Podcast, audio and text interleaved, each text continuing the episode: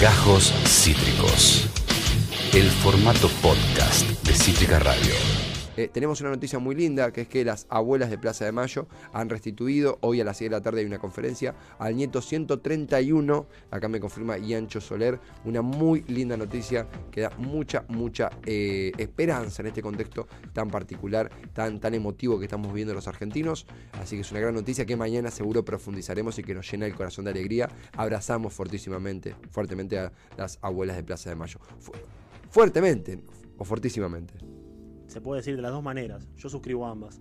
Eh, Franco estudia letras. fortísimamente me parece más fuerte incluso. Así que fortísimamente por hoy. Porque creo que no se dice fuertísimo, sino fortísimo. Fortísimo aparte, sí. O sea, gramaticalmente fuertísimo no está bien, pero bueno. Eh, vamos con fortísimo que me gusta más.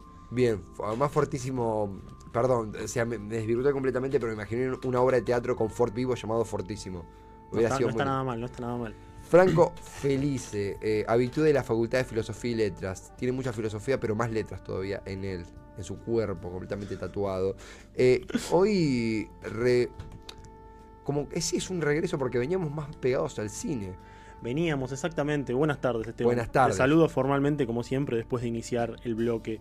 Eh, sí, últimamente nos habíamos tirado un poco más a, a, las artes fílmicas. De hecho, la semana pasada que hablamos de SNAF fue como una suerte de híbrido entre la literatura y el cine siendo que hablamos de un género, de un subgénero, eh, pero de la mano de un libro, como fue Snaf, eh, nos pudimos encontrar a mitad de camino, pero sí, en este caso, hoy volvemos con, con, otro objeto literario, como me gusta decir a mí, a, ese tipo de obras que a veces eh, terminan de descolocar y que se convierten en más que páginas, ¿no? Solamente un buen libro a veces no es solamente un objeto literario, y en este caso creo que tenemos un ejemplar aquí que cumple con creces. Estoy hablando de, de algo que es un relato que yo lo leí hace, lo había leído hacía muchos años, lo volví a leer hace poco por un regalo que me hicieron, que me lo regaló nada menos que un profesor de la facultad, eh, lo cual esto le agrega un valor sentimental enorme, pero mm, un relato sobre un autor de esos que se manejaron, un autor argentino, ¿no? que se manejó siempre entre los bordes, tuvo una vida súper alocada, eh, caótica, breve, breve, murió muy joven,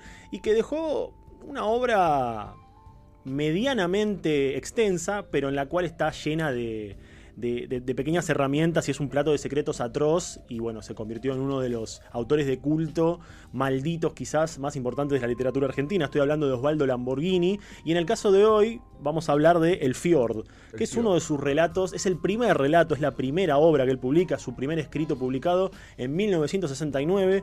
Eh, son apenas 30 páginas, pero son 30 páginas que quedan en la mente de cualquiera que los haya leído y no solamente de cualquiera que los haya leído, sino de cualquiera que se anime a terminar de leerlo, porque cuando hablamos del Fjord realmente estamos manipulando, no quiero volver a las frases hechas, pero realmente estamos manipulando un objeto atrozmente peligroso, asqueroso y decadente. Voy a mostrar, eh, porque la portada sí que es inocente. La portada del ejemplar que tengo yo es una que se editó hace poco, eh, hace poco, hace un par de años en realidad, por editores argentinos. Como pueden ver, es muy finito. muy finito. Esta edición solamente comprende un prólogo y el relato propio, que son nada más que 30 páginas. Eh, como dije antes, de Osvaldo Lamborghini, publicado en 1969, El Fjord. Cuando hablamos de El Fjord nos tenemos que meter primero quizás en cierto contexto. Estamos hablando de 1969, en Argentina, un momento en el cual la censura ya tenía garras y tenía un poder de persecución importante, ¿no? Recordemos que esto ocurría tanto en el cine como en la música como en la literatura. Y el Fior no fue la excepción. El Fior es un elemento que una vez que se publica por la editorial Chinatown, allá una editorial perdida de esa época, eh, se comenzó a... Se, vendía... Yo, me parece que mejor directamente te digo cómo se conseguía y ya por ahí se te pinta la, imagen entera. te lo vendían por abajo del mostrador. El Fjord no, estaba bien pedir el Fjord en librerías. Te, lo tiraban por abajo del mostrador o era como una cosa, no, yo leí el Fjord. Incluso las críticas que había en las revistas de literatura de la época eran bastante. Eh, eran cosas muy loadas de lo bien que escribía, pero se hablaba mucho, se hacía mucho hincapié en esa dificultad que había de, terminar de leerlo, ¿no? Porque es un relato, el Fjord, que si bien hay muchas cosas que no las voy a poder decir, quizás por el horario que tenemos y por ciertas palabras muy, muy fuertes, eh, si lo leemos rápido podemos hablar de una suerte de colección o de catálogo de tabúes eh, al hablar, a, la, hora de referirnos al Fior, ¿no? Porque eh, es, es, un relato que, para contar brevemente su argumento, eh, narra un parto. Narra un parto de una mujer que está pariendo a su hijo con alrededor hay otros tres, cuatro personajes. hay una suerte de. Están encerrados en un lugar no, no definido, un lugar cerrado. Está esta mujer pariendo. Hay una suerte de patrón ahí entre ellos, que es como la máxima autoridad de ellos. Y aparece, bueno, el narrador, que es uno de los que más vejaciones recibe en ese contexto de violencia y de, y de sexo.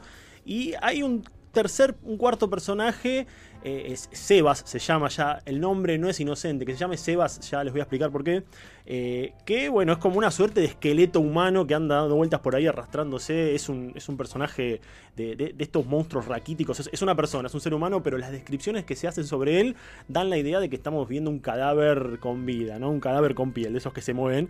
Y eh, bueno, como te decía, esta colección de, relatos, perdón, de relatos, este relato con esta colección de decadencia, eh, quizás sean las 30 páginas más decadentes de la literatura argentina porque es un compendio de parafilias absolutamente eh, imposible de no leer de soslayo en un punto. Yo recuerdo que la primera vez que lo leí casi no entendí nada porque lo leí cuando era bastante más chico, pero me, quedó mucho, me quedaron mucho en la cabeza ciertas imágenes. Había, había cosas que realmente quizás no las entendía en el contexto porque, insisto, era mucho más chico, tenía mucha menos lectura encima.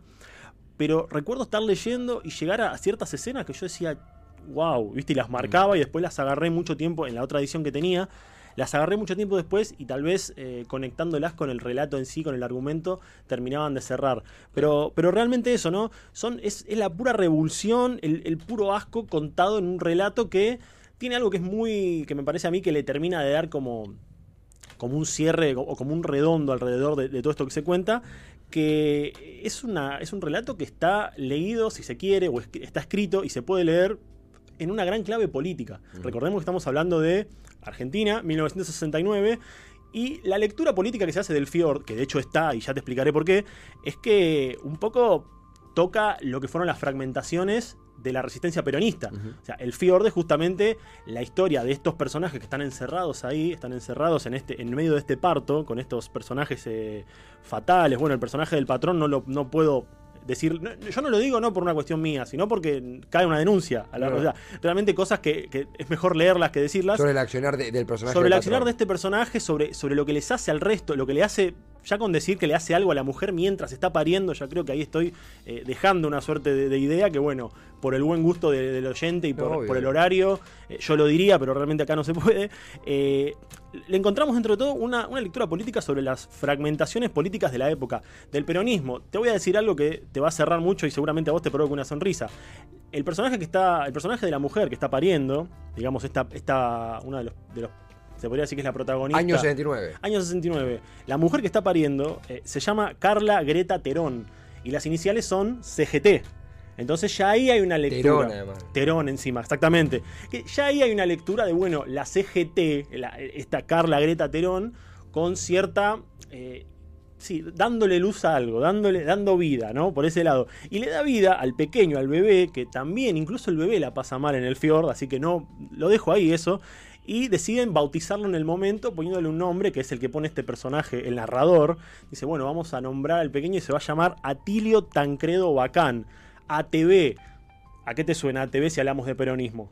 Eso era un grupo. No, no, ATV, a, Timoteo Bandor. Bandor, eh, Exactamente. traidor. El traidor, exactamente. Claro. Ese, ese ideólogo quizás del peronismo Saludos sin Perón. Bandor. Del peronismo sin Perón. ¿no? Claro. Que de hecho también hay una conexión con Avellaneda, porque acá en, Eh, acá en Pertuti. en claro. Pertuti, durante los hechos, bueno, el, el- el Donde fuimos a merendar otro día. Fuimos a aprender el otro día, durante el ataque a Rosendo Fraga, eh, él resulta herido. Y bueno, Timoteo Bandor también, las iniciales, entonces, lo que acá Lamborghini toma es esto, es esta idea de eh, la política dentro de un espacio cerrado, pero con una vejación y con, un, con una repulsión to- totalmente contada desde un, desde un punto central, pero a la vez eh, de- dejando un mensaje político. Es como si... Hay un componente metafórico. hay un componente metafórico, Claro. pero es como si dentro de la gran sopa de asco y de mierda que es el Fjord, recordemos el título del, del relato, el Fjord, es como si dentro de todo eso, dentro de esa ese conjunto de parafilias y de decadencia y de asco y de repulsión total y de las cosas que uno realmente a veces las vuelve a leer porque no termina de creer lo que está leyendo, porque es tanta la es tanta la es tanta la repulsión que genera que realmente vuelve. Debajo de todo eso, cuando uno empieza a barrer, encuentra el gesto político. Y un gesto político no solamente eh, a ver, nacional en el momento, sino nada menos que con el peronismo. Recordemos que en el año 69 Perón todavía estaba exiliado. Estaba proscrito el peronismo. Estaba proscrito el peronismo. Entonces también ahí está el chiste un poco como de que las iniciales de los nombres de los personajes estén en clave, para no tirarlos tan de lleno y decir, bueno, eh, nada, se llama así o no. No, está como el guiño del entendedor. Y sin embargo, no, no termina de ser una lectura siempre 100% política. De hecho, si uno lee el Fjord quitando el elemento político, termina siendo un gran texto repulsivo, un texto totalmente asqueroso, insisto, eh, esta colección de parafilias y de decadencia, un texto brutal, pero que se, termina disfrutando igual. De hecho, hay gente que lo ha leído en España, yo he leído entrevistas a, lectores españoles que lo han leído y desconocían totalmente el contexto político, pero aún así dicen, qué gran relato. Una vez que uno lo entiende, quizás desde acá, desde nuestra idiosincrasia, está leído desde otra forma, pero no deja de tener esa, ese componente, insisto, entre sociedad y política. Es interesantísimo realmente. Eh, entiendo también que eh, en este componente del, lector extranjero, algo de quien va por ahí con un interés político, partidario, a, leerlo, eh, no debe leerlo puntualmente como una metáfora 100% del peronismo, o sí. Eh, o como un mensaje encriptado en tiempos de censura y de proscripción, o sí. Quizás se podría, mira, te, respondo a medias, quizás se podría encontrar cierto mensaje encriptado. Claro. Porque hay cuestiones también, sobre todo al final, que, un poco como que dejan entrever que hay algo de guerra política, mm. aunque incluso el lector no sea argentino. Pareciera que hay algo al final del relato de guerra política, esto del desmembramiento a uno de los personajes, eh, acusándolo de burgués, ¿no? Como que hay algo ahí quizás que, nos deja entender, para un lector quizás de otro lado, que hay algo político. Pero insisto, de todas formas, quitándole. Yo, mira, sin ir más lejos, la primera vez que lo leí, eh, yo ni siquiera sabía quién era Bandor o qué era la CGT, y lo entendí y lo leí, lo disfruté como, como ese texto, porque insisto, esto principalmente, más allá de todo lo que dije, es un texto que se disfruta mucho. A los que nos gusta leer realmente es un texto que, se disfruta mucho, pero con ese elemento político toma otra dimensión. Eh, sobre todo al final, como te decía antes. Pero, pero tiene algo de eso y a, su vez también tiene otra, otra lectura que a mí, que si se me permite hacer, eh, la encuentro mucho con eh, lo que es el Génesis. ¿Por qué el Génesis? El Fior habla sobre un parto, hay un nacimiento acá. Esto comienza, está claro, ya desde, el inicio del relato se habla, no puedo leer ninguna parte lamentablemente, pero ya desde este comienzo se habla que hay un parto. Y estamos hablando del primer texto de Lamborghini. Y estamos hablando de una resistencia, estamos hablando de una revolución política. Entonces me parece que la figura de la parturienta dando a luz en ese contexto de asco, de, asco, de, parafilia, de decadencia y de política, esconde cierta lectura, ¿no? Como que, bueno, dándole a luz a algo, encontrando, y no solamente dándole a luz a una situación social, sino a una carrera literaria. Recordemos que es lo primero que publica Lamborghini, 1969 entonces, eh, la idea del nacimiento es, un dato que yo no, puedo nunca dejar de escapar cuando leo el Fjord. Porque digo, estamos leyendo una, historia, está todo bien, pero hay un parto. Esto comienza en un parto. Durante las 30 páginas el parto se mantiene, o, un poco menos, quizás ya más al final cuando nace el pequeño Atilio Tancredo Bacán. Eh, ya ahí, bueno, la historia pasa a ser otra cosa dentro de ese contexto. Pero, pero es imposible quitar los ojos de la historia del parto en, esto. Y también otra cosa que, la discutí hace poco con, un querido colega lector, que, hablábamos de, las injerencias políticas del Fjord y, de cómo esto del ataque, de la violencia, cómo violencia y política conviven en la literatura, eh, caímos un poco en la cuenta de que hay cierta conexión, tal vez un poco, poco leída, poco estudiada, pero hay cierta resonancia con el matadero. ¿Por qué con el matadero? Bueno, porque ambas son, eh, son, ambos son relatos que transcurren en determinado momento político por un autor que está a favor o en contra de ese, de ese régimen político, de ese gobierno, y que a su vez usa la violencia como forma de denuncia a aquel que es el contrario. Recordemos que eso ocurre en el matadero y que también ocurre acá en el Fjord. Estamos mostrando, estamos mostrando cómo aquellos que son. Y una guerra civil, o sea. Y una guerra civil, bueno, claro, pero estamos mostrando cómo aquellos que son del bando opuesto son violentos, son salvajes, son violadores, son eh, asquerosos, son vejadores. Y siempre hay una víctima fatal. Siempre hay una víctima que o muere o es totalmente torturado y violado y vilipendiado, como ocurre en el matadero. Y como ocurre acá con este personaje que te mencioné al principio, este este, casi hombre esqueleto, cadáver raquítico que se llama Sebas, que Sebas al revés es bases. Entonces ahí hay también esa cosa de las bases, bueno, las bases del peronismo siendo atacadas. Yo creo que el Fiord eh, opera muy bien desde ese lado con, la pluma de Lamborghini de el, digamos el, la víctima política caída dentro de un escenario de desgracia, ¿no? Cómo la política y la violencia se llevan tan, está- se chocan tanto que incluso pasa a ser no una violencia simbólica, sino que pasa a ser una violencia física, Sí, una sí, violencia sí. física de las peores. Más en esa década. Más 60, en esa 70. década, rec- recordemos, claro, época de, de levantamiento, de guerrillas, de una democracia que constantemente tambaleaba en 1969. Sí, incluso era todavía Onganía, no había estado la elección del 73. Exactamente, bueno, venía hacía poco había sido el derrocamiento de, de De Ilia, Ilia, claro. exactamente, claro. Eh, pero, pero es muy interesante encontrar quizás esa conexión, ¿no? Una conexión aislada, una conexión quizás eh, no, tal vez no premeditada, pero que bueno, en la literatura también lo mejor siempre ocurre por accidente, ocurre por, por lecturas encontradas. Eh, con, con esto, con este gesto violento, con este gesto violento de, eh, la, de justamente la política en la violencia, cuando ya traspasa lo simbólico y pasa lo físico y pasa la vejación Claro. y pasa la tortura y pasa, bueno, un montón de cosas que ocurren tanto en el Fjord como acá la, la columna no es sobre, sobre el matadero, pero que bueno, eh, ocurre mucho en el Fjord. Y, y lo que era también, más allá de- del, del gesto literario, lo que era la publicación del Fjord en ese momento, es algo que no deja de sorprender. De hecho, hacía poco leía en una entrevista que le hicieron hace muchos años a un escritor maravilloso argentino, que, que también he hablado de él, Luis Guzmán, Sí. autor de Villa, alguna vez hablamos de ese libro, Sí, sí, sí. que él era amigo de Lamborghini, de hecho vivían juntos, y vivían juntos en la época en la cual eh, Lamborghini había publicado el Fjord. Y una cosa que le dijo Guzmán al, al periodista que le preguntó por esa época era, Osvaldo salía a la calle con el libro como quien sale con un arma. O sea, era un material realmente peligroso. Ni hablar de que años después, cuando bueno, eh, el golpe ap- aparece el, la- el golpe de Estado, la, la dictadura, tener una copia del Fjord o querer comprarla era una sentencia de muerte Wow. directamente. Porque, bueno, fue un texto subterráneo, fue un texto. Ya, ya no es la primera vez que traemos ese tipo de, de literaturas acá, de lecturas, de, de cosas subterráneas del lado B.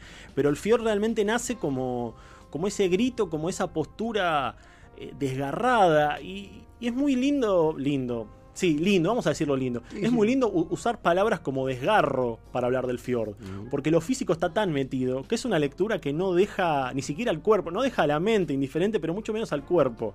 Con, la- con las descripciones de lo que ocurre, con las violaciones. Bueno, ya, ya imaginan que violaciones es lo más leve que hay. Pero con todo ese tipo de cosas, ya desde el primer párrafo que estamos viendo que una mujer está pariendo y que está sufriendo, y con todo lo que ocurre después, deja de ser quizás en un momento, perdón, no deja de ser nunca un texto revulsivo, pero a veces con el elemento político le da otro color también Claro, claro. insisto por vez mil, no tenés que tener siempre la lectura política porque si lo lee alguien que no le interesa quizás o, que no conoce de la historia política, lo disfruta igual o lo padece, esos son esos textos que se padecen, no solamente se disfrutan, pero que eh, ad- adquiere otra cosa, ¿no? Y que se la puede mencionar o, o relacionar con otros momentos de la literatura donde la política y la violencia se encuentran de esta manera mucho más violenta.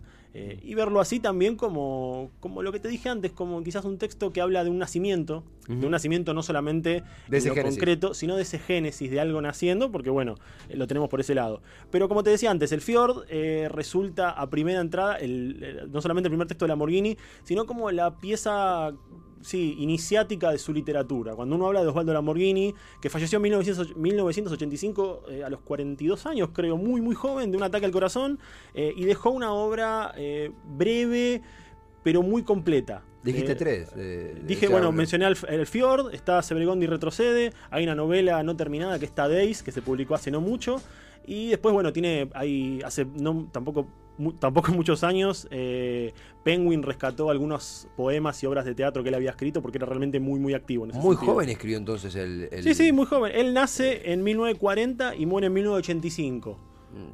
Eh, cuando lo escribió yo imaginaba una persona tipo un, un- un- cariñosamente, no, pero un viejo Sí, de un la hombre viejo, no, no. un Acá podemos ver. Tenía un par de años más que nosotros. Exactamente, y cuando publica el Fjord tiene apenas 20. Va, cuando lo publica tiene 29 años, quizá lo escribió un poco antes. Pero bueno, muere luego en 1985 en Barcelona y eh, mucha de su obra, como te decía, había quedado inconclusa o tapada.